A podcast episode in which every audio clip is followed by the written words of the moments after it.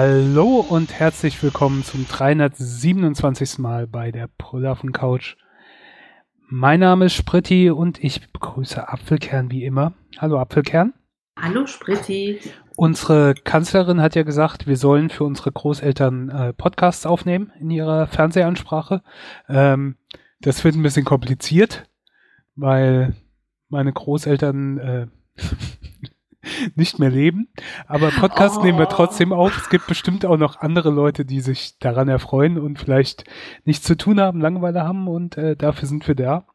Es ist eine etwas andere Folge aufgrund der angegebenen Umstände, also nicht nur wegen Coro Corona, Corona, ähm, sondern auch, weil ich, wie wir in der letzten Folge schon erwähnt haben, umgezogen bin und ich habe nämlich nichts gemacht, außer umzuziehen. Also ich habe keine, äh, nichts geguckt, nichts gehört, nichts gesehen, außer Nachrichten, ähm, weil ich am Möbel aufbauen, umräumen, sonstiges war, Haus entrümpeln und so weiter war.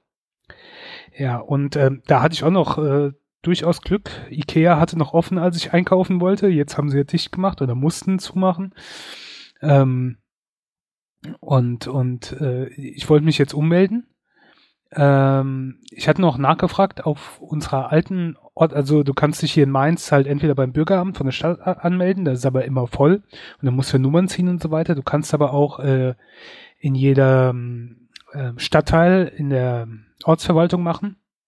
Keine Ahnung, wie das in anderen Städten heißt, halt ne, für den für den Stadtteil halt das Büro. Und da habe ich, ähm, ich glaube, in Berlin ist Bürgermeisterei oder so, oder, ne? Bürger, Bürgeramt. Bürgeramt, ja. Ähm, auf jeden Fall habe ich danach gefragt, ob das geht, ob ich in meinem alten Stadtteil, aus dem ich wegziehe, äh, wo ich wusste, da gibt's gute Parkplätze, da ist nie voll. Dann habe ich gefragt, kann ich mich da auch ummelden, selbst wenn ich hier wegziehe? Und dann haben die gesagt, ja, ja, kein Problem. Und dann äh, wollte ich jetzt nochmal gucken, wie die geöffnet haben, um da hinzugehen und dann, äh, nee, alles geschlossen. Die Stadt Mainz hat äh, den Publikumsverkehr fürs Bürgeramt und auch die Ortsverwaltung geschlossen. Ja. Ähm, aber die Ummeldung kannst du halt nur persönlich machen. Geht nicht schriftlich, schreiben sie überall auf der Internetseite. Ja. Und dann habe ich da halt mal angerufen und nachgehört und äh, konnte das jetzt per E-Mail machen. Musste das dann einscannen und bin jetzt mal gespannt, weil normalerweise bekommst du ja dann noch auf den Ausweis was draufgeklebt. Kriegst du zugesendet per Post und selber Ich, draufpatschen. ich, ich vermute ich mal, gehe ich mal von aus, weil ähm, sonst wird es ja noch chaotischer. Das Doofe ist natürlich auch, wir wollen auch noch unsere Autos ummelden, aber ähm, das hätten wir da in dem Zuge auch machen können. Das geht halt nicht. Dafür muss man zur Zulassungsstelle. Aber ähm, ja, da muss ich jetzt erstmal warten, bis die Unterlagen da sind. Dann muss ich mal gucken, ob die Zulassungsstelle noch auf hat. Das sind so, so Kleinigkeiten, die sind schon, hm, ja. Ich weiß gar nicht, ob sie das wirklich zusenden dürfen, weil sonst kannst du ja diesen Aufkleber einfach bei irgendwem auf den Pass kleben. So, du musst ja immer dran denken, Menschen sind böse, was man damit machen könnte. Ja, ich, ich weiß es ehrlich gesagt auch nicht. Also ich bin mal gespannt, was ankommt. Bis jetzt war noch nichts in der Post. Und sie haben gesagt, sie äh, schicken es zu. Und dann gucke ich mal, was da ankommt. Aber irgendwoher muss es ja auch bekommen, weil der, der Mist ist halt, ich kann mein Auto jetzt zum Beispiel nicht ummelden, Ja. solange ich das nicht hab, weil da musst du deinen dein Personalausweis ja vorzeigen. Und da wird ja noch die alte Adresse draufstehen. Auch andere Sachen. Ich wollte letztens was bestellen, wo du dich dann äh, hier äh, eine Postident machen musst. Aber das kann ich ja auch nicht machen. Weil ich kann es zwar hierher bestellen, aber ich kann mich mit dem Ausweis ja nicht ausweisen, weil hier noch meine alte Hm. Adresse ist. So, Mhm. so, so doofe Kleinigkeiten. Ich meine, um Gottes Willen, es gibt viel Schlimmeres in der momentanen Situation, das sind Kleinigkeiten, aber das äh, beeinflusst den Alltag halt auch in so kleinen Dingen. Andere Sache, ähm, Ikea habe ich noch was gebraucht, was bei meinem letzten Ikea-Besuch ausverkauft war. Da habe ich gedacht, naja, kommt bestimmt eine Nachlieferung, fährst du nochmal hin, aber dann haben sie halt zugemacht. Also habe ich es online bestellt. Heute kam dann die Lieferung, ähm, aber wie auch DHL und so weiter, die unterschreiben halt nicht mehr. Die machen dann ein Foto, wie sie es abgestellt haben, als, als Nachweis. Naja. Hm. Und ich weiß ja nicht, ob unsere, ich glaube, ich habe da noch nicht so oft drüber gesprochen im Podcast, aber ich ähm, arbeite ja in einer Spedition oder in einem Logistikunternehmen. Ähm, aber ich hatte jetzt zweieinhalb Wochen Urlaub für, für meinen Umzug und ähm, äh, als ich meinen letzten Arbeitstag hatte, ich meinen da war das noch eine völlig andere Welt. Da konntest du in den Geschäften noch Klopapier kaufen. Ne? Also das ist ja heute unvorstellbar. Aber damals ging das noch. Und ähm, Erzähl äh, mir von früher, von damals, als man Klopapier kaufen konnte. Überall. Früher ja, ist man ja. in den Supermarkt gegangen und man musste niemand aus dem Weg drängeln, sondern man konnte einfach reinspazieren. Und ist ins Regal gelaufen und hat da Klopapier gekauft. Nein! Ja. Aber ich bin halt auch mal gespannt, wie das jetzt ist, wenn ich wiederkomme, wie, wie das dann abläuft. Weil zum Beispiel wir, also bei uns ist es auch wichtig, dass auf Scannern unterschrieben wird oder dass du Unterschriften hast. Du kriegst Strafen von deinem äh, äh, Verband, in dem du drin bist, wenn keine, wenn die Quote zu niedrig ist. Ähm, und äh, ich vermute mal, die werden das abgestellt haben, weil hier die, die Post und so weiter und Paketdienste und äh, sonst was, was heute Renus äh, hat Ikea, glaube ich, geliefert. Die lassen halt keine Unterschrift mehr zu und so. Äh, noch, noch was, was auch krass ist, äh, da haben wir auch schon mal drüber gesprochen, über Bezahlen und so weiter. Dann habe ich erzählt, dass ich nie mit Karte bezahle. Dass mhm. ich in meinem Leben einmal mit Karte bezahlt habe. Und ich habe jetzt vor kurzem angefangen damit, im Zuge von meinem Umzug und so, das äh, ja. zu starten. Und äh, ja, jetzt bin ich auch genau rechtzeitig, weil zum Beispiel, ich war heute beim Edeka, ähm, habe zwei Kleinigkeiten geholt für fünf Euro, aber die wollen halt kein Bargeld mehr. Also muss ich mit Karte bezahlen. Ich muss mich jetzt umstellen und ich habe ähm, in den letzten Tagen in den letzten zwei Wochen mehr mit Karte bezahlt als in meinem gesamten Leben zuvor. Das war aber auch schnell zu erreichen. Ja gut, ne? ich musste nur zweimal einkaufen und ich war schon drüber. Ähm, ja. Ist, ist krass und du hörst ja auch nichts anderes mehr. Und ähm, naja. Ähm, es fällt dir nicht schwer, Panik zu schieben. Nee, also ich muss sagen, ich habe, wir haben das letzte Mal so, äh, ja, unsere letzte Folge ist ja auch noch nicht lang her. Da hat das ja gerade so angefangen, damit drüber gesprochen. Da habe ich gesagt, was mir halt so ein bisschen Sorge macht, äh, wie, wie teilweise die Länder halt drauf reagieren, die Regierungen, äh, wo man halt denkt, sowas ist nicht normal. Und ich meine, das ist ja seitdem sowas von eskaliert. Ähm, und ja, ich habe durchaus Angst. Ich habe jetzt nicht so sehr Angst um mich. Ähm, okay. Aber ich habe zum Beispiel Angst äh, um meine Eltern. Meine Eltern sind in einem Alter, wo sie eindeutig in der Risikogruppe sind. Sie sind beide gesundheitlich jetzt nicht so, dass man sagt, die sind fit wie ein Turnschuh, sondern ich denke schon, sowas könnte ihnen zusetzen. Ähm, und ich bin jetzt die letzten zwei, also seit wir, äh, seit ich umgezogen bin, ähm, regelmäßig für die einkaufen gegangen, dass sie nicht mehr aus dem Haus gegangen sind einfach nur, äh, selbst wenn es vielleicht ein bisschen übertrieben ist, aber ähm, man muss das Risiko ja nicht eingehen. Und ich habe halt auch gesagt, ihr bleibt daheim, geht nicht raus, riskiert's nicht. Ich glaube, das ist vernünftig. Ähm, ich mache alles, mal, mal gucken, das ist halt, ich glaube auch viel zu viele unterschätzen das noch. Das ist, ähm, ich glaube, äh, ich glaube, wir müssen das alle noch ernster nehmen. Die haben aber auch, glaube ich, nicht verstanden, was exponentiell also bedeutet. Nein. Und die, die kapieren auch nicht so ganz, dass dieser ganze Sinn ist, was wir jetzt machen, ist ja nur, um das zu verlangsamen. Nicht um zu stoppen oder aufzuhalten, sondern nur, um es zu verlangsamen, um Zeit zu gewinnen. Dass es nicht so explodiert, dass äh, die Opferzahlen möglichst gering bleiben, bis irgendwann mal in einem Jahr oder so vielleicht ein, ein, ein Impfstoff gefunden wurde. Ich Aber meine, das ist ja noch ewig hin. Du kennst auch die Leute, die sagen, wir sollen uns mal nicht so anstellen, infizieren wir uns halt alle und dann sind wir wieder gesund und dann kann das Leben weitergehen.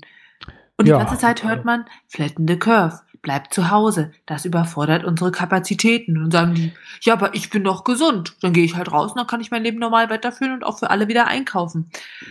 Und den muss man halt allen sagen, das ist ja auch schön und gut und du kannst es ja auch über, überleben und das ist auch kein Problem, aber du kannst deine Eltern mitbringen, du kannst deinen Großeltern mitbringen, du kannst sonst irgendjemand, der angeschlagen ist, mitbringen. Und ja. es ist halt auch dieses, ähm, von wegen junge Leute trifft's nicht, das stimmt ja nicht. Es trifft auch junge, es trifft natürlich mehr alte. Aber äh, ähm, es gibt genug Fälle auch aus Italien oder sonst wo, wo junge Menschen gestorben sind. Und das sind ja nur noch Zahlen da stehen ja überall hinten dran irgendwelche Schicksale. Das ist ja, ja ähm, ich gehe auch mal davon aus, dass wir über kurz oder lang, ich meine, Bayern hat ja schon angefangen, ähm, hier äh, wie in Frankreich oder Italien halt äh, Ausgehverbot haben. Die haben wir im Prinzip ja schon. Also ich meine, du kannst ja nichts mehr kaufen außer halt Lebensmittel oder zum Arbeiten gehen. Alles andere ist ja ist ja dicht. Aber trotzdem, dass das die, trotzdem sind Leute noch unterwegs und machen noch Corona-Partys oder sowas. Denke ich mir, Leute, was ist los mit euch? Also aber es gab ich, auch vorher schon Masernpartys und man dachte, was zur Hölle ist kaputt bei euch im Kopf, ne? Ja. Ah, es ist halt relativ schwer. Den Leuten ist langweilig und die Kinder denken sich jetzt so, toll, Ferien. Dann mache ich doch mal Ferien. Und ich kann es schon verstehen. Es ist jetzt nicht so toll, drin zu hocken und zu denken, ich bin jetzt hier gefangen. Aber es hat ja alles einen Sinn. Und ich hatte eigentlich Urlaub oder ich habe Urlaub und wir hatten eigentlich eine Reise gebucht nach Israel, die ja nicht stattfinden konnte, wegen eben Reiseeinschränkungen, Einreiseverboten und so. Das war relativ früh klar. Dementsprechend war ich bei meinen Eltern, so ein bisschen Garten umbuddeln, entspannen und jetzt wollten wir zurück nach Berlin. Wir sind dann mit dem Rad die komplette Strecke, das ist jetzt anderthalb Stunden oder so, ging alles. Und während wir dann so mit dem Rad gefahren sind, dachten wir, warum sitzen hier Leute in der Dönerbude unter dem Plastikvordach mit Heizpilz und essen gemütlich zu viert?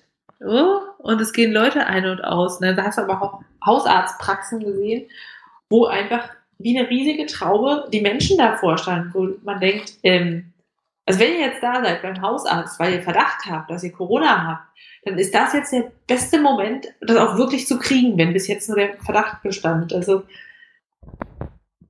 das ist auch so völlig irrational, was man sieht. Klar, es gibt Leute, die gehen mit ihrem Hund spazieren, es gibt Leute, die sind mit ihren Kindern draußen oder so, wenn du in einer Wohngruppe, wo die Übertragungswahrscheinlichkeit ja eh extrem hoch ist, unterwegs ist, dann ist es so.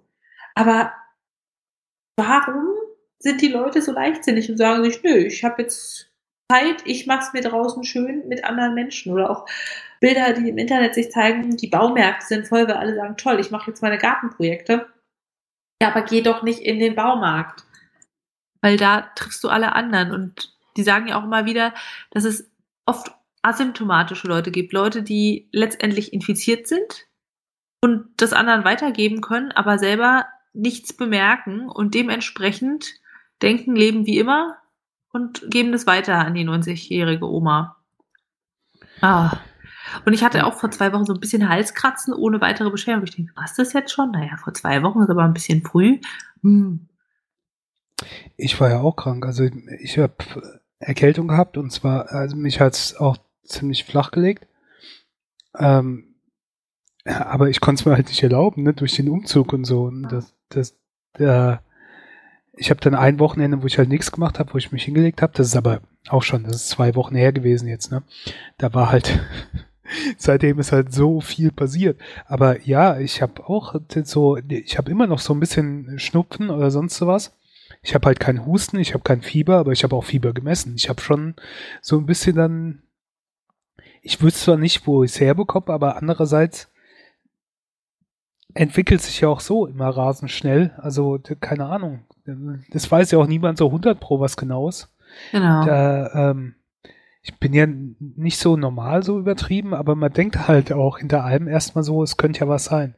Sieht mir auch dran, sind wir ja wahrscheinlich nicht die einzigen, wenn man so sieht, was vor diesen, diesen Teststationen oder äh, Kliniken oder sonst so los ist, wo leider die Leute alles verstopfen, weil sie halt einen normalen Schnupfen haben. Den gibt's halt auch noch. Ah. Der hält ja nicht zurück und wenn du dann die Symptome liest, so groß unterscheiden die sich ja nicht.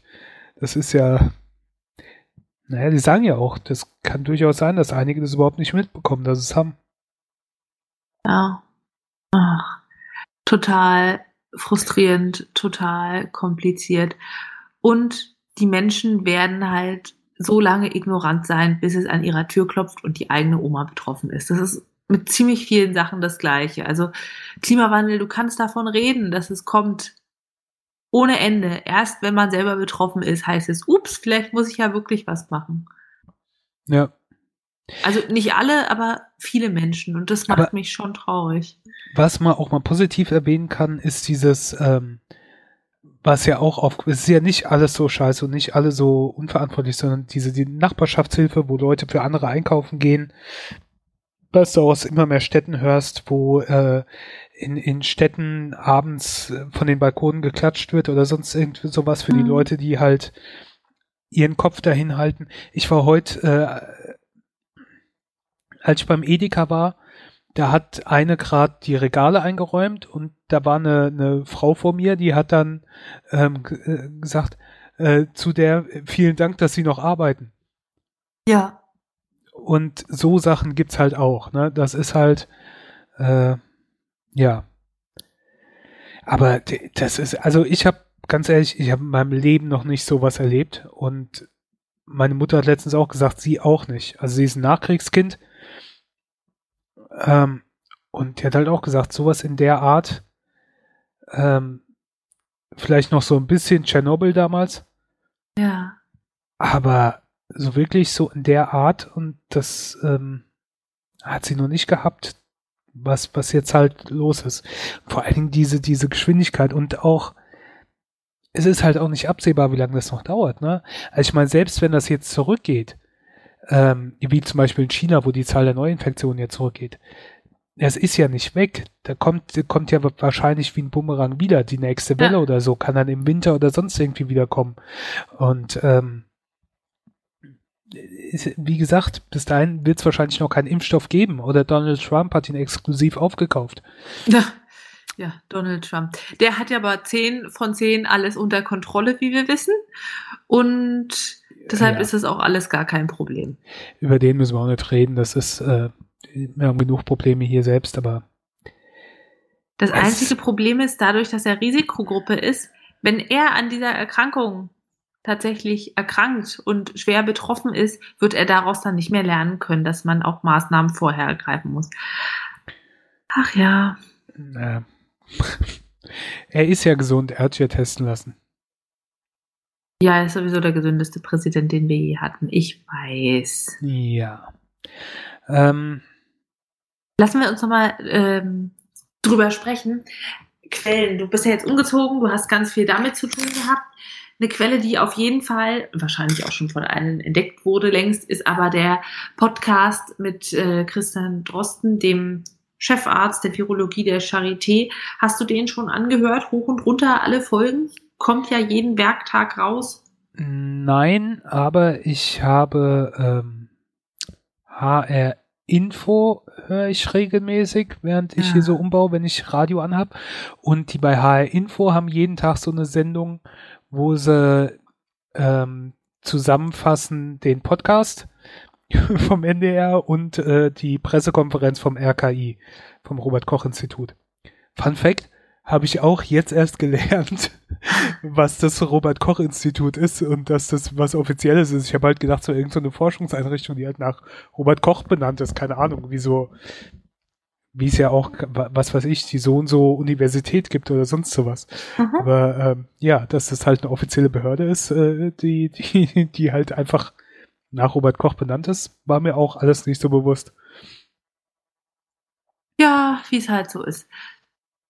Ach ja, der Podcast ist jedenfalls sehr empfehlenswert. Auf eine ruhige Art wird erklärt, was ist das Coronavirus und er hält auch auf den laufen, was aktuelle Studien angeht. Also heute gab es zum Beispiel einen Bericht, es gibt eine Studie in Mailand, wo ein altbekanntes, eigentlich Malaria-Medikament getestet wurde, das, ähm, ob es eben wirkt auf Coronavirus infizierte Zellen und hat es so ein bisschen ausgewertet, hat gesagt, nee, hilft leider nicht.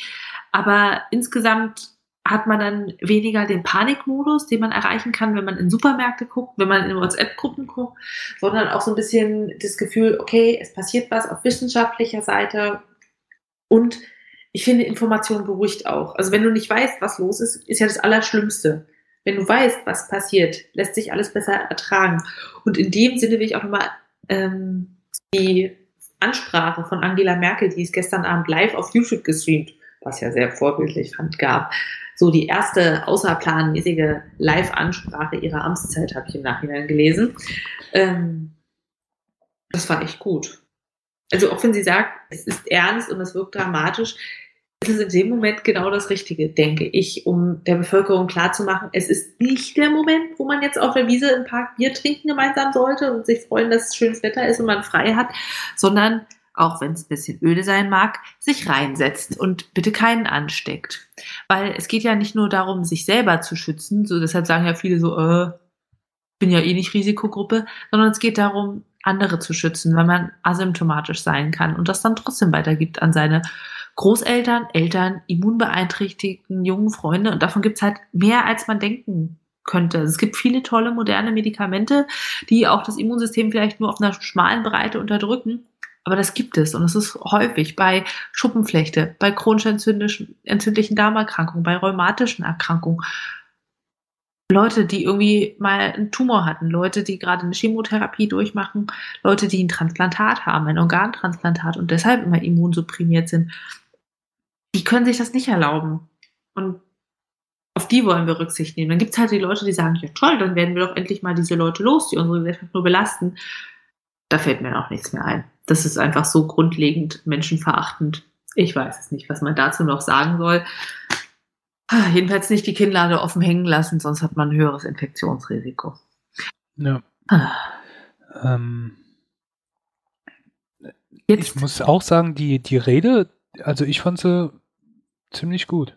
Also ja. ich habe es ja gestern gesehen nach den Heute-Nachrichten. Ähm, da bin ich auch relativ froh, dass wir eine ähm, Wissenschaftlerin als Kanzlerin haben und keinen Reality-TV-Star oder Schauspieler oder sonst irgendwie sowas. Wie in, wie in, anderen Ländern. Ähm, das ist zwar manchmal ein bisschen emotionslos und sachlich, aber ich finde gerade diese Sachlichkeit war in diesem Fall mal gut. Auch, dass er erklärt hat, was sie machen, was noch passieren kann, warum sie gewisse Dinge machen, dass er den unter anderem den, den Ärzten, Pflegern und so weiter gedankt hat, aber auch den Leuten in Supermärkten und sonst irgendwo, die die Regale anräufen und, und son, sonst was und auch unter enormem Stress stehen. Äh, insgesamt war das wirklich eine gute, gute Rede. Das fand ich auch toll, dass sie einfach so den Leuten, die jetzt wirklich an der Front sitzen und Klopapier verkaufen, wenn es welches gibt, gedankt hat, so was Persönliches. Und ich stimme dir absolut zu. Es beruhigt, dass sie jemand ist, den man in dem Sinne ernst nehmen kann. Jemand, der das doch relativ ruhig angeht und nicht sagt, äh, Krise, ich weiß von nichts. Da gibt es ja auch so jetzt diese Rede von Donald Trump, warum das äh, Weiße Haus, irgendein Büro geschlossen wurde und nicht vorher da Aktion ergriffen wurde. Und er meinte, ich weiß davon nichts. Ähm, ich ja, arbeite ja. nur hier. Ja, irgendjemand Tony, hat das. Tony, äh, weißt, weißt du? ja. Unfallbar. Also da müssen wir nicht drüber reden. Da, da entlarven sich halt die ganzen Populisten, die, die in so einem Fall sind die halt völlig fehl am Platz. Und das kommt die USA teuer zu stehen, es kommt England äh, teuer zu stehen dass Johnson halt erst diese Herdenimmunität machen wollte und dann irgendwann später auf einmal umgeschwenkt ist und aber auch nichts so richtig macht. Ähm, ich habe mich total gewundert, weil das Internet äh, ermöglicht jetzt ja auch einen Einblick in andere Länder und ich verfolge eine Bloggerin, die in London lebt und dachte, wieso geht die denn jetzt zum Yoga? Hä? Also zu Hause? Nee, die verlässt das Haus. Wie, die geht ins Yoga-Studio? Ich war da total fasziniert, so ganz normale Dinge. Und ich dachte, nein, die geht mit anderen in einem engen Raum schwitzen. Wow. Also mein Unisportkurs ist schon seit zwei Wochen abgesagt. Ich mache jetzt jeden Tag Heimworkout. äh, es ist ja einigermaßen schönes Wetter und von meinem neuen Balkon aus kann ich in den Innenhof gucken. Von, also ja. da, wo ich jetzt hingezogen bin, das sind so äh, acht Häuser und das ist quasi der Innenhof. Und ist mir gestern das erste Mal aufgefallen, im Haus gegenüber äh, zwei junge Frauen, die ähm, dann auf einmal so eine Riesenhandel raus, äh, so, so ein Gewicht rausgeschleppt ähm, haben, wie du sonst eigentlich nur bei Gewichthebern hast. Also wirklich so ein großes Ding, ja. Also so, so eine lange? Eine lange? So eine lange, so eine äh, richtig lange. Oh, die sind gut. Und ähm, und dann ähm, haben die ihr Fitnessprogramm dann im Innenhof gemacht. Also halt mit so, ähm, keine Ahnung, äh, Liegestützen und Gewichtheben. Wir haben, hier ja. sind halt so Bänke, ähm, wo sie dann halt da dann die Gewichtshebebank draus gemacht haben, lauter so Sachen. Ich dachte, ja, okay, äh, Fitnessstudio, Sportvereine, alles geschlossen, klar. Ähm, dann machst du es halt vor der Haustür. Ja. Genauso. Ist ja auch wichtig. Sieht's aus. Also, ich wollte jetzt hier kein Gewichtheben machen, aber so ein bisschen bewegen muss man sich ja und äh, bisschen frisch Luft bekommen. Genau. Da sind wir auch schon beim Thema, wie man nicht verrückt wird, wenn man das Haus aus Rücksicht auf alle anderen nicht verlässt. Und ich finde, Sport ist da ein ganz großer Punkt. Bewegung ist so gut fürs ja, Wohlbefinden, für das Emotionale. Also ich merke richtig, wenn ich mich nicht bewegt habe, ich, ich werde bekloppt. Also ich brauche das einfach, um entspannt zu sein, um mich gut zu fühlen. Und ich merke auch, wenn ich es nicht mache, wird verspannt. Irgendwie, du merkst die ganzen Zipperlein und ach, nee. Ja. Was ähm, wichtig ist. Ich meine, Umzug zählt schon als Sport, ne, Spritti? Ja, also ich habe, ich war nicht spazieren gehen oder sonst was, aber äh, mein, mein, meine Apple Watch äh, kriegt ihren Ring voll für meine tägliche Bewegung einfach durch Treppen laufen, Kisten schleppen, sonstige Sachen machen. Ich bin ja durchaus ständig aktiv. Also von daher ja, ich krieg meine Bewegung, aber jetzt kommt ja auch dazu, das Internet wird ja langsamer oder wird zu voll. Äh, ja. Netflix äh, drosselt die Geschwindigkeit, die Übertragungsgeschwindigkeit, weil äh, ja, weil, weil es überall ausschlägt. So ein bisschen, natürlich, die Leute hocken daheim. Ähm, ja, was, willst du machen? Ähm, es ist so eine absurde Situation, aber wenn sie halt alle jetzt davon sprechen, na ja, dann machen wir das jetzt mal ein, zwei Wochen. Ich sehe halt das Problem, das wird noch länger andauern und so lang kannst du das nicht machen. Das funktioniert nicht. Kannst Einf niemand so lang einsperren oder ein Land lahmlegen. Das funktioniert halt einfach nicht. Du meinst jetzt wirtschaftlich? Nicht nur wirtschaftlich, auch sonst irgendwie. Du kannst, Leuten vielleicht für ein, zwei Wochen sagen, sie sollen drin bleiben. Also du kannst Leuten nicht für ein Vierteljahr sagen, sie sollen drin bleiben oder so. Und, und ich weiß nicht, wie soll das dann funktionieren? Nee, die müssen eine Therapie finden. Also ich, ich weiß, was du meinst. Das ist ja wirklich, ja, wie Anne Frank, ne? Im Hinterhaus, du kennst dann deinen Kastanienbaum schon sehr gut, verharrst du dann, bis es vorbei ist. Ein bisschen so kommt das mir auch wirklich vor. Es gibt ja diese ganzen Doku-Filme über versteckte Juden im Zeitraum des Nationalsozialismus, wie die auf so und so viel Quadratmetern ausgeharrt haben. Und genau das ist es ja. Nur, dass sie nicht mal zum Einkaufen raus können zwischendurch laut Sport machen, sondern wirklich leise sein und tun, als würde man nicht existieren. Ja, aber also das äh, wird noch eine harte Zeit. Der ist ja auch, ich weiß ehrlich gesagt nicht, ich, wenn ich Montag arbeiten gehe, ich arbeite in einem Großraumbüro, da sind ja. eins, zwei, drei, vier, fünf, sechs, sieben, acht Leute drin, wenn es äh, voll besetzt ist. In dem Raum, wo ich drin hock, ähm, stehen Schreibtisch an Schreibtisch. Also das ist auch relativ nah. Ähm, das ist ja eigentlich genau das, was man nicht machen soll, ne? Kannst du nicht Homeoffice machen? Nee. Nee. Nee? Aber ich weiß halt auch nicht, was noch los ist. Also, ähm. Der E liefert jetzt die, Klopapier. Die, ja, das kann, kann natürlich sein.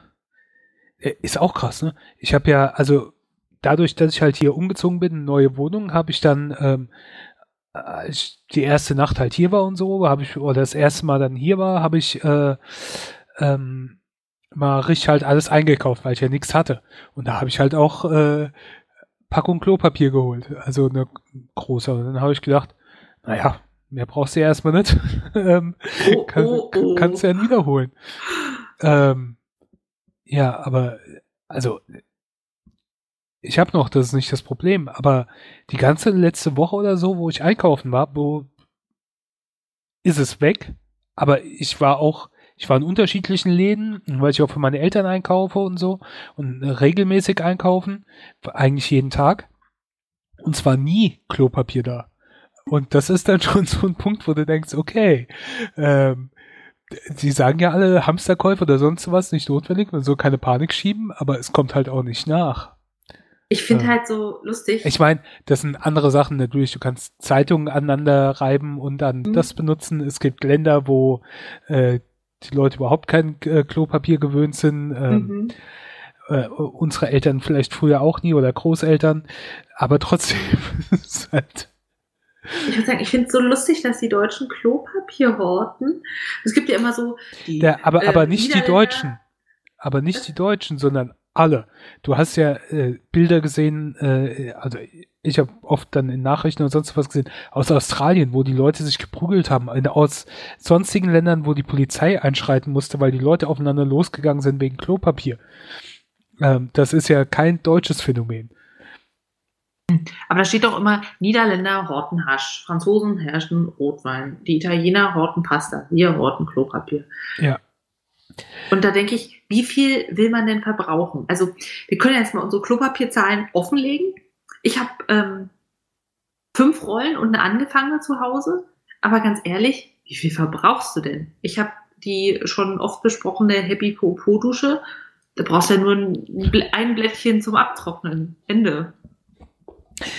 Ich habe ja, ähm, und, und das war, ich bin ja eine neue, also es ist kompletter Neubau und äh, ich habe nicht viele Sonderwünsche gehabt, aber ein Sonderwunsch, den ich gehabt hatte, war eine ein Klo mit mit äh, Klodusche äh, mit eingebautem.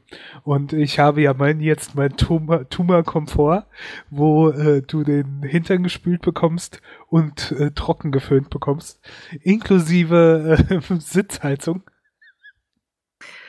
die, die mir gar nicht so bewusst war. Und ähm, Abluft. Also, sobald ich draufsetze, geht die Abluft an. Damit niemand was riechen muss. Ja. Und, äh, und die Klobrille wird warm, damit es schön angenehm ist. Und daher brauche ich ja nicht viel. Also mein Verbrauch hält sich zurück. Die eine äh, Packung, die ich zum Einzug gekauft habe, die äh, bringt mich schon eine Weile durch, ja. Liebling, kannst du schon mal das Klo vorheizen? Ich möchte gleich ein Geschäft verrichten. Du hast es halt geschafft, ne? Alle anderen können sich bis dahin die Happy Po Dusche bestellen, kostet 20 Euro und wird mit Wasser befüllt. Das haben wir ja noch und spült euren Po wunderbar sauber. Das ist ja auch, als würde man sich die Hände einfach waschen, statt sie nur versuchen, mit einem trockenen Tub, sau Tub sauber zu reiben. Meinst, meinst du, die äh, kann man noch? Ja, die gibt's noch.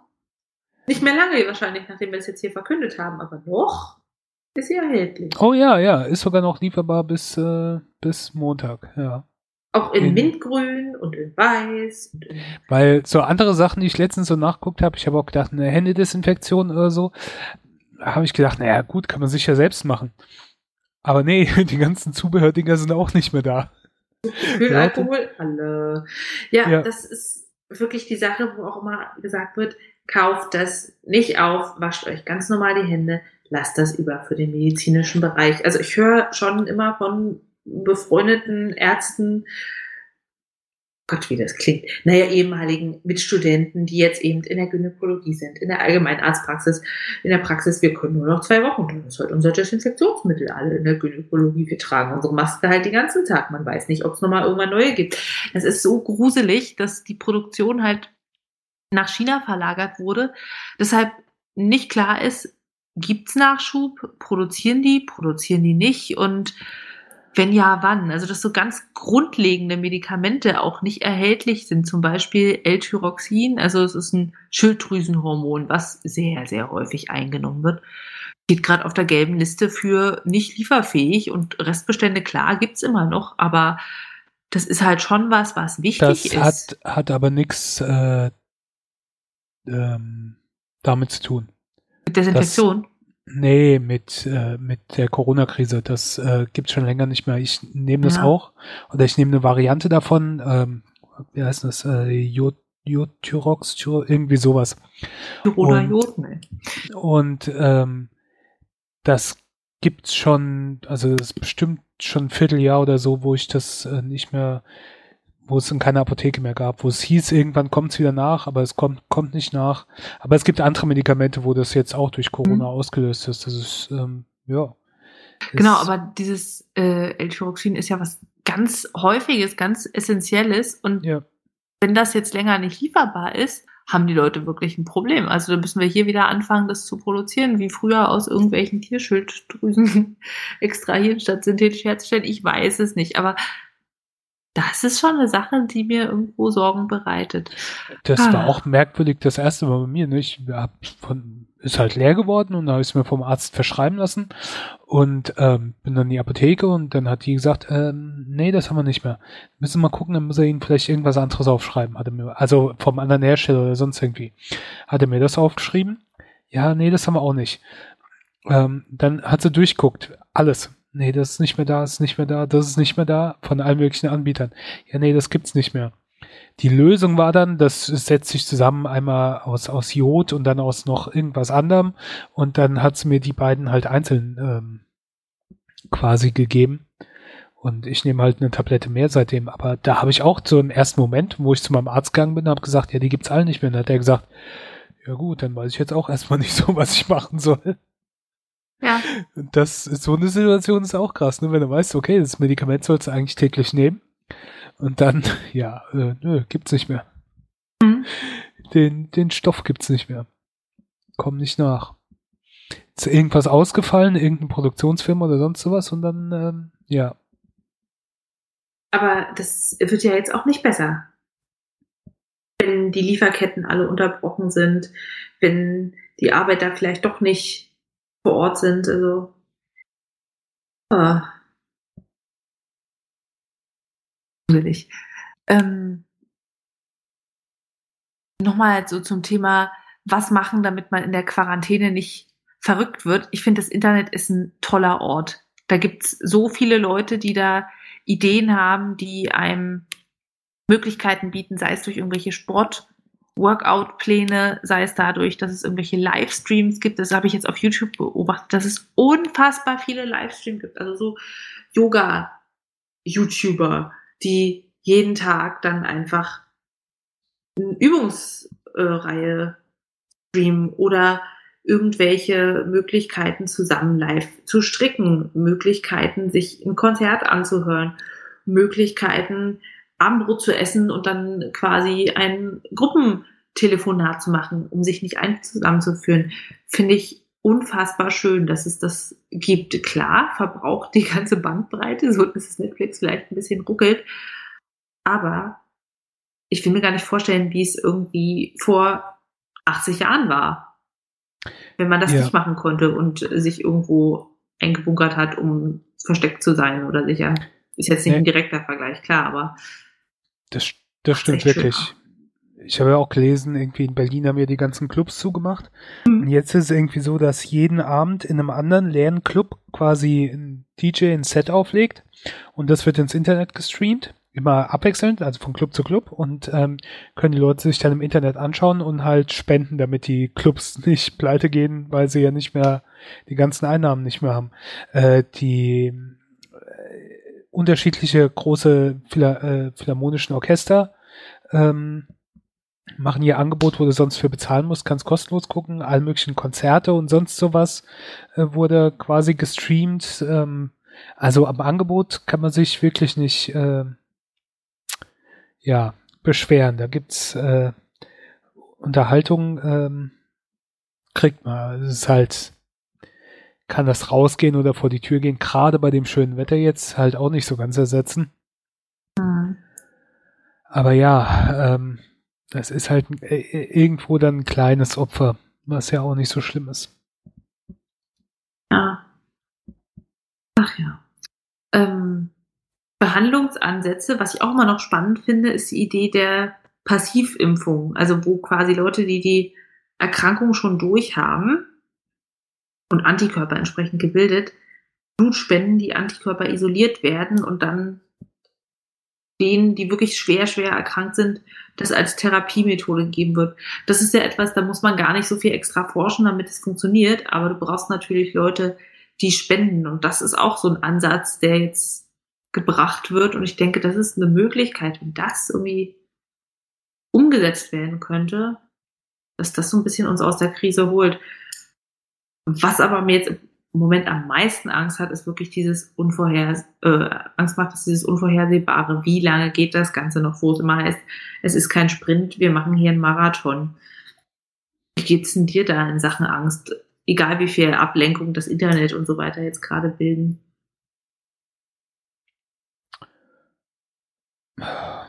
Ach, ja. Ich, nö, ich habe schon Angst, weil das, ähm, weil auch niemand was Genaues weiß, weil alles noch so unklar ist, weil es keine, kein, keine Lösung, keine kurzfristige Lösung dafür gibt, weil das, ähm, das sind halt, du siehst halt nur Zahlen, du siehst viele Zahlen, aber wir, wir sind jetzt schon so weit, in Italien sind Stand heute, muss man jetzt dazu sagen, wer weiß, wann ich dazu komme, den Podcast zu veröffentlichen, was dann schon passiert ist. Ich versuche es mal zeitnah zu machen. Wir nehmen jetzt am 19. März auf. Italien hat aktuell mehr Tote als China. Und ich weiß noch, das ist so nicht lang her, da hat man gedacht, ah ja, in China ist da irgendwas los und so. Ja. Das, äh, ähm, das ist schon krass. Ich habe vorgestern oder vor drei Tagen, ich weiß gar nicht mehr genau, habe ich Big Brother geguckt. Ich wusste gar nicht, dass Big Brother noch läuft. Aber Big Brother läuft äh, noch immer. Und ich habe das nur geguckt, weil ich im Guardian oder in der Washington Post davon gelesen habe, dass äh, die hier beim deutschen Big Brother äh, noch gar nichts davon wissen. Die, also die. Ah, und die sind ja abgeschnitten. Das funktioniert doch immer so, die, die, sind in einem Container, werden die ganze Zeit gefilmt. Genau, die sind im Jan äh, genau, das ist die Sendung, wo sie in einem Container sind und nichts von der Außenwelt mitbekommen. Und die sind ah. im, im Januar eingezogen, als es noch äh, in China so ganz obskur war. Und dann haben sie jetzt eine Live-Sendung dann halt gemacht, wo dann der Moderator und der Big Brother Arzt da waren. Und die dann haben halt hinter der Plexi Plexiglasscheibe gesessen und dann haben sie den halt erstmal grob erklärt, was das ist, ähm, was draußen für eine Situation ist und dass es allen Angehörigen von denen gut geht, mhm. ähm, dass sie mit denen überall gesprochen haben und dann haben sie halt die, die Nachrichten, so Zusammenschnitt von den Nachrichten eingespielt, wo du halt siehst, wie mit den Masken die Leute durch die Gegend laufen, wie die Merkel dann eine Ansprache, also nicht die Fernsehansprache, aber eine andere Ansprache gehalten hat, dass alles abgesagt ist und das kann man sich, glaube ich, gar nicht vorstellen. Also sowas halt, erstmal denkst du ja wahrscheinlich, das ist nicht, das ist nicht normal. Das kannst du dir ja nicht vorstellen. Das gab es ja noch nie, wie mhm. wir schon erwähnt haben. Aber das, das war schon krass dann halt. Die, die ganzen Informationen, was wir halt Tag für Tag immer mitbekommen haben, wie sich das, wie das eskaliert ist, das alles auf einen Schlag zu bekommen, schon krass. Und, ja, aber äh, das ist gut, dass sie es denen jetzt sagen. Und die sind ja in der perfekten Quarantäne, ne? Ja, ja, die, die ja, in dem Sinn haben sie es wirklich gut, ja. Ähm, und äh, Jared, äh, Jared Leto, der mhm. Schauspieler Schrägstrich Musiker, der war jetzt auch für zwölf Tage oder so in der Wüste in so einer Meditationsisolation und ist dann wieder da halt rausgekommen und die Welt stand halt Kopf. Und dann konnte er halt aus der einen Isolation gerade in die nächste so ungefähr gehen. Da ist man einmal kurz meditieren und zack. Ja. ja. Kannst du dir äh. vorstellen, mit einer Maske draußen rumzulaufen? Dass du wirklich sagst, konsequenter Schutz, konsequenter Abstand? Ich weiß halt nicht, ob es so viel bringt. Ne? Wir haben ja das letzte Mal schon mal drüber gesprochen. Da hieß es ja, dass das gar nicht so viel bringt. Es kommt wahrscheinlich auch auf die Maske an. Mal ganz abgesehen davon, dass es keine gibt. Aber, ähm, oh, man wird ja erschlagen von Nachrichten. Du hast ja nichts anderes. Also ich, ich gucke halt auch oder höre, hab halt immer was nebenher laufen, deswegen kommt es mir vielleicht auch so viel vor. In irgendeinem Land darf sie jetzt nur noch rausgehen mit Maske. Ich meine zwar irgendein asiatisches Tschechien. Land. Ah, Belgien. Okay. Ich dachte Tschechien. Tschechien. Ja, äh, stimmt, stimmt. Tschechien, ja. Ähm, ja, wo du nur noch mit Maske rausgehen darfst. Ähm, ja, ich das ist nicht. aber sinnvoll, weil es geht ja nicht um deinen eigenen Schutz. Da bringt es nur begrenzt was. Da brauchst du ja wirklich diese FFP2 beziehungsweise besser 3 Masken. Aber es hilft natürlich, andere zu schützen, weil du die eben nicht mit feuchter Ansprache belästigen und infizieren kannst, sondern deine ganzen Speicheltröpfchen, dein Aerosol hängen bleibt in der Maske. Und wenn das alle konsequent machen würden, hätte das schon einen Effekt. Und das hat auch in dem Podcast, der Christian Drosten, ganz schön gesagt, dass es in den asiatischen Ländern einfach so selbstverständlich ist, in diesen riesigen, übervölkerten Städten aus, ja, letztendlich Solidarität mit den anderen, eine Maske zu tragen, um die zu schützen. Was sie ja eh und, schon teilweise machen wegen Smog. Ja, genau. Deshalb, dass auch sich da gut einnehmen lässt. Aber bei uns ist es eher so, dass man denkt, oh Gott, was hat der für eine schlimme Krankheit, dass der eine Maske trägt? Also nicht so von wegen, oh toll, der versucht die anderen zu schützen, sondern oh Gott, was ist denn mit dem kaputt? Und deshalb, ja, ging es mir genauso, dass ich denke, oh. Und ich weiß immer aus der Praxis, wenn man da eine Maske trägt, die Leute, die Alten, die verstehen einen unglaublich schlecht, weil es so dämpft. Also wenn man operiert, trägt man ja auch immer eine Maske, um eben nicht in die OP-Stelle reinzuspeicheln oder so weiter. Und die Leute verstehen einen, also doch eine gewisse Hörschwierigkeit gehabt, total schlecht. Und das ist auch so ein Grund, weshalb ich mir dann die Arbeit mit Maske sehr umständlich vorstelle. Aber wenn man so viel Menschenkontakt hat, gilt es auch, andere zu schützen und dann entsprechend Maske zu tragen. Jetzt ist auch der Moment, wo man eher weniger schief dafür angeguckt wird. Hast du Leute mit Masken schon gesehen? Ja. Ähm, älteren Herrn mit Rollator, der hat es wahrscheinlich eher als Versuch des Selbstschutz angewendet und Asiaten. Das ist ganz mhm. eindeutig. Also in Berlin haben wir viele Kulturen, die aufeinandertreffen und die Asiaten, die ich jetzt gesehen habe heute, haben alle Maske getragen. Also ich habe nämlich noch keine gesehen. Deswegen, also ich weiß nicht, ich käme mir wahrscheinlich ein bisschen doof vor, wenn ich mit einer rumlaufen würde, aber eigentlich sollte einem sowas ja egal sein. Ich habe auch noch äh, zwei Masken hier von vom vom Umzug, die ich nicht gebraucht habe, die noch eingepackt sind. Wo ich gedacht habe beim Entrümpeln oder so. Ähm, äh, ja, aber was ich schon gesehen habe, sind Leute mit Handschuhen. Also nicht nur jetzt Kassierer und sonst sowas, sondern auch Leute, die beim Einkaufen äh, irgendwelche Handschuhe anhaben. Vor allen Dingen ältere Leute. Aber da denke ich, was soll es bringen, außer ein fettes Handekzem? Also du kannst irgendwas anfassen, was mit Virus beschmiert ist, ob nur mit nackter Haut oder mit Handschuh und dir es dann ins Gesicht schmieren. Also da schützt dich der Handschuh ja gar nichts. Das wird ja nicht über die Haut übertragen, sondern über die Schleimhaut. Deshalb wäre es eher sinnvoller, wenn die sich eine Schutzbrille aufsetzen oder irgendwas vor die Nase. Aber Handschuhe? Also, verstehst du? Nee. Wenn du jetzt, das kann ja teilweise auf manchen Oberflächen lange überleben. Ja. Ähm, du brauchst dann zwar auch eine gewisse Menge, damit es ansteckend ist und so ja. weiter, und das verliert dann äh, da auch, aber sagen wir mal, jemand ähm, leckt sich die Finger ab, greift an den Einkaufswagen und schiebt ihn wieder zurück. Und dann kommst du hin, nimmst den Einkaufswagen und ähm, es kommt auf deine Hand und dann machst du das ins Gesicht, weil, aus was für ein Grund auch immer. Nase juckt. Ja, und wenn du jetzt Handschuhe anhast ähm, und dir natürlich mit den Handschuhen an dann nicht ins Gesicht fasst, sondern danach, wenn du den Einkaufswagen weggeschoben hast, die, die Handschuhe in den Müll schmeißt, dann ja. hat es dir doch eigentlich was gebracht, oder? Also du benutzt die Handschuhe dann quasi als Erinnerungsfunktion, oh, oh, meine Hände sind verschmutzt, nicht benutzen, weil ich kenne so Handschuhe als Selbstschutz, dass du eben, wenn du mit potenziell infektiösen Flüssigkeiten Kontakt hast, die nicht auf deine Hand einbringen. Also du nimmst Blut ab bei jemand, der Hepatitis C hat und das ist ja etwas, was relativ hoch infektiös auch über das Blut ist, dass es nicht, wenn du jetzt irgendwie eine kleine Hautverletzung hast, da reintritt. Das war meine Vorstellung, wenn da Corona am Einkaufswagen ist, dann geht das über deine Schnittverletzung am Finger auch nicht unbedingt ins System, beziehungsweise nicht, dass wir das bis jetzt wüssten, sondern es geht eher um die Schleimhäute. Und du kannst halt als Kassiererin, das habe ich auch schon gesehen im Fernsehen, wenn die dann stundenlang mit dem Handschuh arbeiten, die Handschuhe anhaben und sich mit diesem Handschuh dann die Nase kratzen, ja, dann können die sich genauso anstecken, als würden sie es mit der nackten Hand machen. Deshalb wäre es ja eigentlich wichtiger, die Hände zu waschen und darauf zu achten, die eben nicht ins Gesicht, Auge, Nase, Mundbereich zu bringen. Ja. Also ich habe Digitalschleimhaut aussieht, weiß man nicht, aber ich würde es jetzt nicht testen. Ich habe äh, glücklicherweise schon vor einer Weile Desinfektionsmittel äh, gekauft.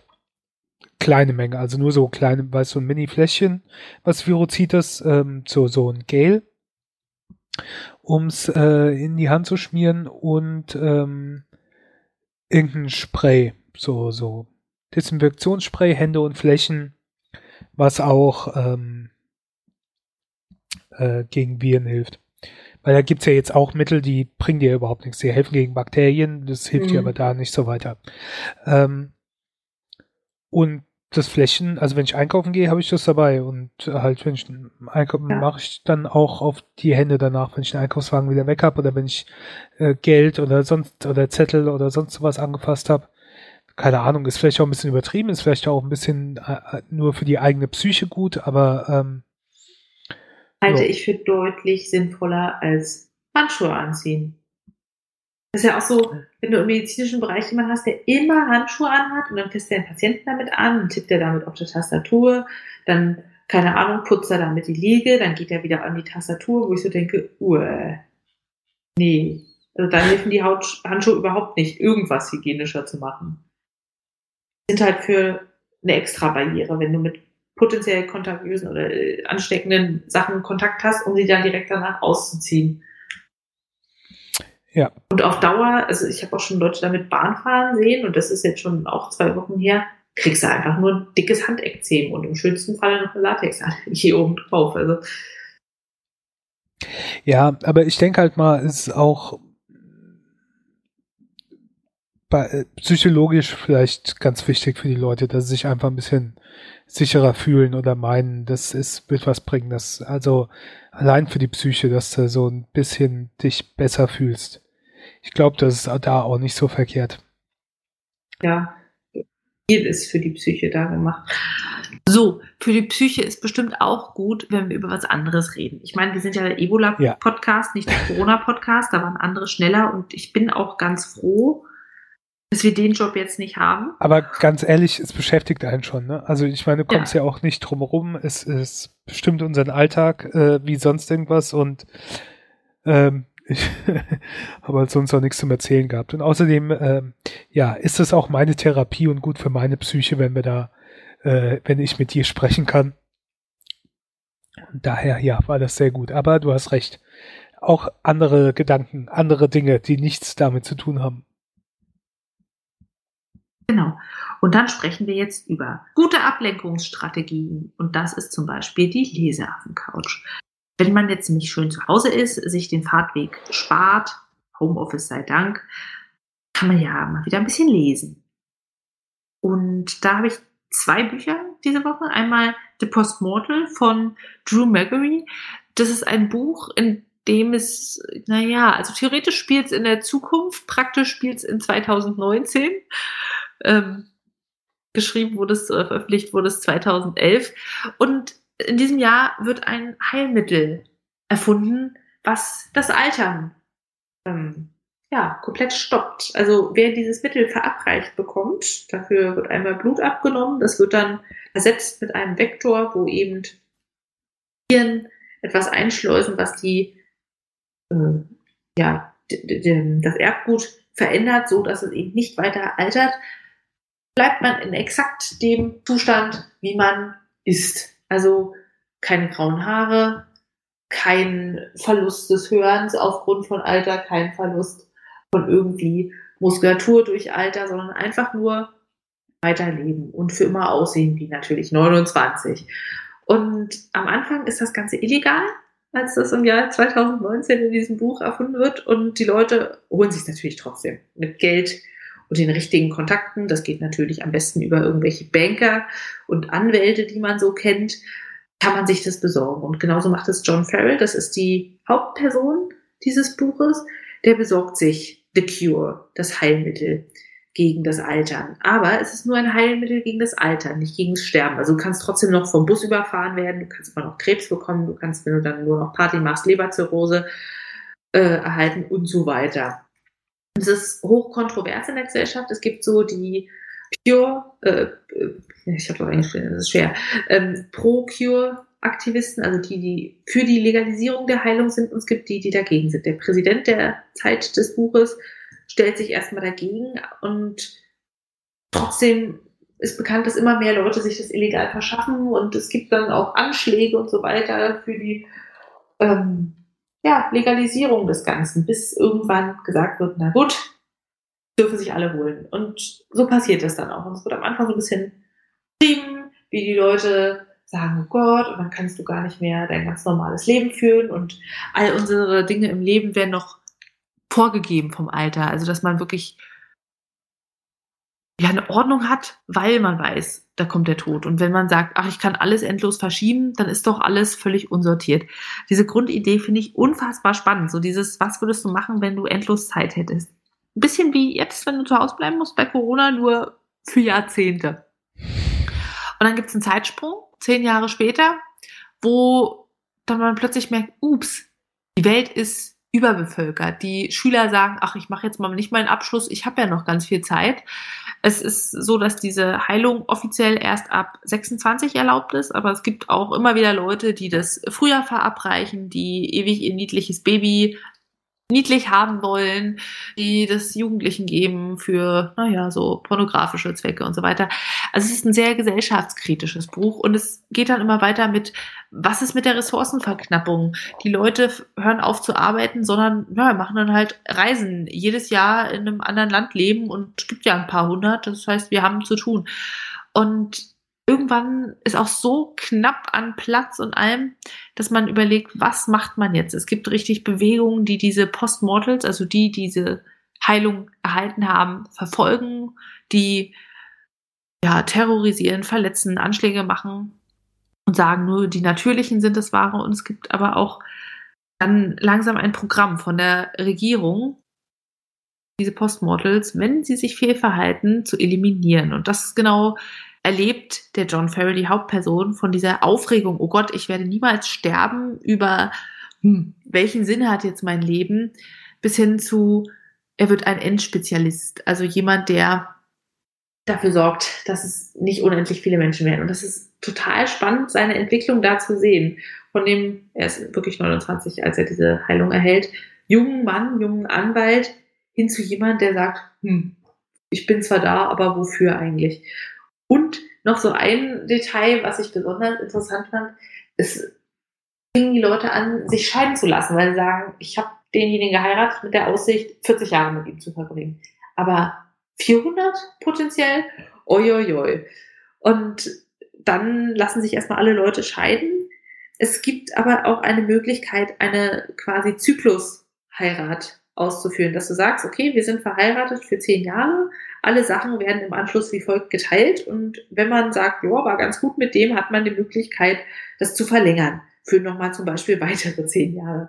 Und das fand ich so völlig ja, absurd interessant, weil es einfach so ein Gegensatz ist zu unserem heutigen Gesellschaftsmodell, wo man sagt, du musst eine Ausbildung machen, du musst irgendwie fertig werden, du musst eine Familie gründen, musst gucken, wo du bleibst und dann kannst du irgendwann dein Leben genießen, sagen, du kannst dich darauf ausruhen, wenn du etwas geschaffen hast. Und da ist es einfach, du hast endlos Zeit, etwas zu schaffen, deshalb kannst du dich auch erstmal entspannen. Fand ich sehr, sehr spannend. Am Ende hat sich das Buch total gezogen. Also gab Momente, wo man nicht aufhören konnte, wo es wirklich spannend war, wo es um persönliche Dramen des John Farrell ging, um seine Liebesbeziehung, Kinder, wie sich alles entwickelt hat. Und dann gab es dieses Ende, wo der Autor irgendwie das hätte verdichten können. Deshalb insgesamt von mir sieben von zehn Bananen. Die Grundidee unglaublich spannend. Die ersten 40 Prozent des Buches habe ich regelrecht verschlungen und dann hat sich hingezogen. Also ich würde sagen, es lohnt sich allein schon reinzuschauen, diese Anfangsidee mitzunehmen und das Ende ist einfach nur noch deprimierend. Kann man, aber in Zeiten von Corona muss man nicht. Ja. Okay, also kein stimmt dich dann nicht so positiv. Nee. Dafür habe ich dann das nächste Buch mitgebracht für Positiv und Flucht in andere Welten. Und zwar ist es das Buch Drachenmeer von Nancy Farmer. Ist schon ein bisschen älteres Buch. Es ist Teil einer Trilogie. Alle Fortsetzungen sind schon da. Das ist ja immer wichtig für dich, Spritti, dass du dann nicht auf dem Trockenen ja, sitzt. Ja. Keine Sorge, alles schon da. Und da geht es um den jungen Jack. Der ist zwölf, 11, 13, so in dem Alter, lebt in ja quasi einer mittelalterlichen Umgebung, in Angelsachsen mit seinen Eltern, mit seiner Schwester in einem Dorf, beginnt eine Ausbildung bei einem Baden, lernt etwas über, ja, die, Welt, die anders zu sehen, über die Erdmagie, lernt Nebel heraufzubeschwören. Also es ist auch so eine fantastische Welt und plötzlich wird das Dorf überfallen. Er hat gerade angefangen, seine Lehre zu machen, so die ersten Dinge zu begreifen, ist aber noch ganz am Anfang ein wahrer Bade zu werden. Also jemand, der quasi singt und die ganzen Legenden und Geschichten für die Menschen bewahrt, aber auch gleichzeitig so diese grundlegende schützende Magie ausübt. Und dann kommen eben die Berserker, die Nordmänner, die Isländer und überfallen das Dorf und verschleppen Jack und seine kleine Schwester Lucy. Lucy denkt immer, sie wäre eine Prinzessin, die als Kind geraubt worden ist und jetzt zurück zur Burg muss und ist natürlich ganz freudig, dass sie jetzt als kleine Prinzessin zurückkommt zu ihren wahren königlichen Eltern, was das auch total niedlich macht, aber auch ein bisschen nervig zum gewissen Teil des Buchs zu lesen. Und Jack ist so der Großbruder, passt auf sie auf, versucht sie zu beschützen, was sie ihm nicht wirklich leicht macht und erlebt dabei die Brutalität der Isländer, eine Seereise, lernt so ein bisschen selber mit Magie umzugehen und das ist total schön gemacht. Es gibt diese nordische Mythologie, es geht um Trolle, es geht um Halbtrolle, es gibt aber auch so frühe christliche Mythen, die da mit reinspielen. Also es ist, hat so einen historischen Anteil, aber gleichzeitig noch so was fantastisch Magisches. Und es ist wunderbar geschildert. Also die Charaktere werden richtig schön ausgeschmückt. Du hast das Gefühl, du weißt, wer die sind. Du kannst es dir wirklich toll vorstellen, wie das beschrieben wird, wie der Olaf Einbraue, der große Berserker mit der einen, also der quasi Monobraue, stinkende Stiefel hat, weil ihm da auf der Schiffsreise ständig in seine Lederstiefel das Wasser reinschwappt und die halb verrotten, wie die Krähe, die Jack begleitet und der ein, eine Kralle fehlt, quasi ihm zur Seite steht und so ein bisschen auch sein Ausbilder ist. Und das ist total toll. Das Buch hat 430 Seiten und es fliegt regelrecht weg. Also wenn ihr sagt, ihr wollt den Tag mit was anderem verbringen als mit Corona, setzt euch hin, schnappt euch das Buch, schnappt euch einen Tee und vergesst die Welt ringsherum. Also genau sowas ist es. Zu den Fortsetzungen kann ich noch nichts sagen, aber ich freue mich richtig drauf. Also total toll. Jetzt in dem Moment 10 von 10 Bananen, weil es genau das ist, was einen ablenkt. Das, wo man immer sagt, ah, früher habe ich so viel gelesen, früher konnte ich mich da richtig reinversetzen, da hatte ich so viel Zeit für. Genau so ein Buch ist es, um euch wieder dieses Gefühl zu verschaffen und das ist im Moment gerade was sehr, sehr Gutes, sehr Wertvolles. Ja, und es ist auch auf diesen ganzen Buchportalen unglaublich gut bewertet. Also es hat zum Beispiel bei der Fantastic Couch 95 von 100 Punkten und das sieht man da nicht häufig. Ja, oh. das kannst du dir gerne mal anschauen, wenn du was anderes möchtest als Corona-Neuigkeiten sprechen. Gut, gut, gut. Apropos Corona, seit oh. das Ding aufkam, jedes Mal, wenn ich das höre, habe ich in meinem Kopf äh, immer immer den Refrain hier von ähm, Sharona von The Knack. Ähm, mhm. Mama, Mama, my Sharona. Das ist bei mir jedes Mal im Kopf. Mama, Mama, my Corona seit das in China angefangen hat, weiß ich noch, irgendein Kollege hat irgendwas mal von Corona gesagt und dann direkt in meinem, Ko das habe ich halt immer, wenn ich bestimmte Sachen höre, da fällt mir irgendein Lied an oder so, was dann in meinem Kopf ist. Ich, das kriege ich nicht raus. Das ist das Schlimmste an dem ganzen Ding. Ja. Ja. Ach, die ja. Infektion, die Tote, das ist alles harmlos. Aber dieser Ohrwurm, den ich nicht mehr loswerde, das ist die wahre Tragödie hier. Dann so. lass uns doch die Folge einfach direkt so nennen, dass alles, was davon hängen bleibt, ein Ohrwurm sein wird und nicht mehr. Ich wünsche euch allen, dass ihr gesund bleibt, seid vernünftig, bleibt außer Menschenkontakt. Ja, Menschenkontakt ist schön, aber manchmal muss es auch anders gehen. Und es geht nicht nur immer um einen selbst, sondern auch um den Schutz aller anderen. Und dann ist es besser, sich so zu verhalten, als würde man etwas verbreiten, bevor man denkt, ach, für mich ist es ja auch nicht so schlimm und am Ende steckt man andere damit unbewusst an. Ja, ihr könnt es ja machen wie wir.